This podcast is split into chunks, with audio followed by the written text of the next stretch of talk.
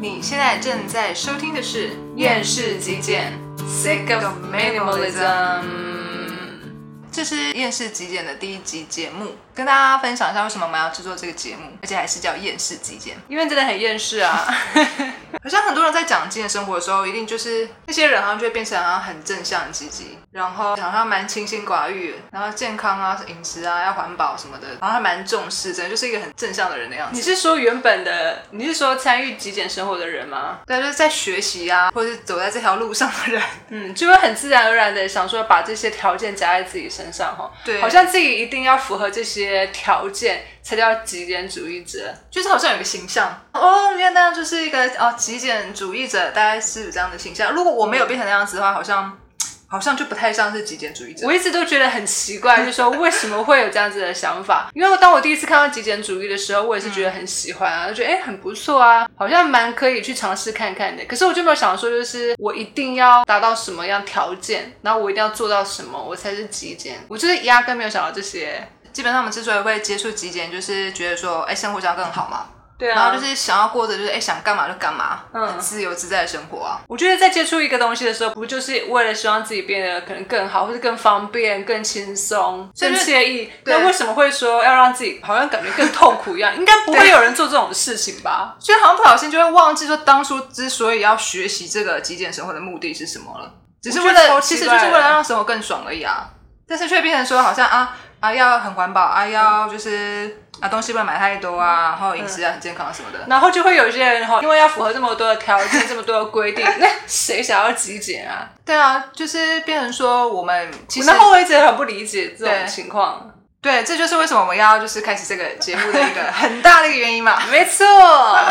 我在想，之所以会想要开始讲这个主题，可能是我们自己本身就不是属于那种呃所谓的极简主义者的那种形象吧。像我们就不是说要很环保啦，是没错，但是我们是东西真的还蛮少的啦，就是刚好这样子。 只是说我们并不会说一定要去追求环保，然后一定要去追求素食，或一定要去追求健康，然后一定要去追求什么什么很正向的条件。对，极简生活是为了透过比较简单的生活方式，然后让自己的生活更轻松，品质更好，这不就是最简单的目的吗？对啊，那到底为什么会搞得越来越复杂，越来越不简单？不懂。对啊，所以我们现在就是想说，透过这个节目，是不是看可以来厘清一些我们的一些不理解的地方啦？还是说我们的功夫还不到位？ 所以说呢，也许我们就透过就是啊，把我们觉得哪边觉得很怪或者觉得不爽的地方，就干脆就讲出来。对干脆就是摊出来，好好讲讲看看，到底我们会不会可以跨过这个坎？对，所以这个节目其实就是我们自己要去度过的一个挑战，一个关。 对，所以这个节目也并不是要教大家什么如何极简啊，如何断舍离， 纯粹就是我们两个有点想要发泄之余，然后希望可以更加认识自己吧。 对，就是看我们到底会被哪些点哈给拨到、 被对挑动到这样子。对对对，真的是这样子。没错，所以嘞，这个厌世极简 （Sick of Minimalism） 的 podcast 节目就诞生啦。诞生，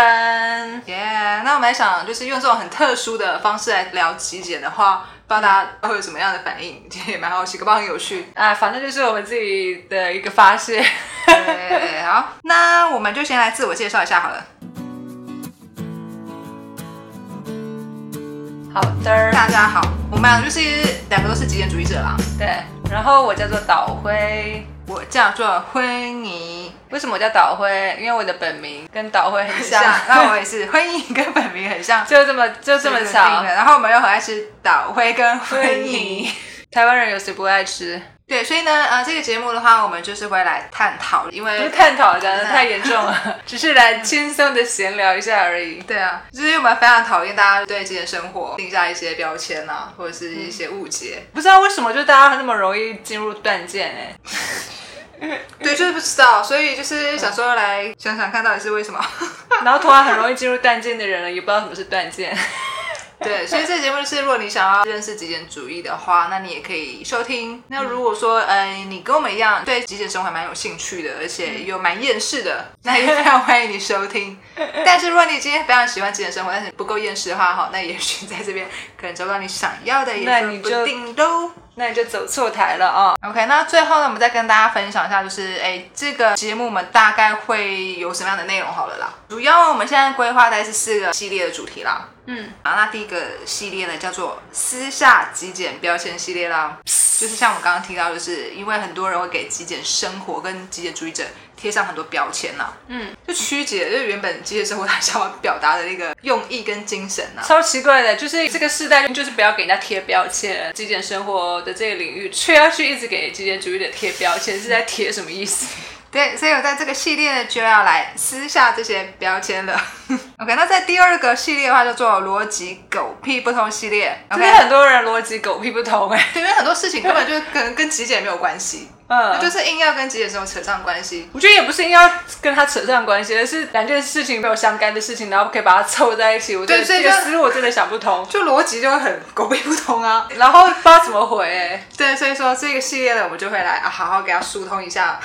疏通一下管道。 接下来第三个呢，就是回复声明留言系列啦，因为真的是有看到蛮多蛮奇葩的留言啊，实在是很有意思啊。这样才第一集，怎么就有那么多奇葩的留言？ 对，所以反正我们在网络上就看到那些呃我们特别有感觉的留言，就把它拿来跟大家分享一下。嗯那第四个呢，就是极简不是极简系列。 ，What does that mean？基本上我觉得很多人在学习极简生活这条路上啊，我们也是啦，多少就会探索到一些可能比较呃，也许是哲学啊，或者比较灵性，或是一些神学的领域。嗯，那当然有一些内容确实是可以应用下来，让我们生活如果变得更好的话，当然也是可以好好学习。所以呢，像是有看到网络上大家的一些问题啊，可能未必是跟极简生活相关啊，或是说对未必是极简生活可以解决的。有时候可能会牵涉到更广或更深的内容。那也许我们可能就就要去拿一些哎，也许可以用得到的知识来应用一下，但是我们只会讲我们自己认同的宇宙观了。OK，那这就是以上第一集的厌世极简的内容啦。也是我们未来分享的方向。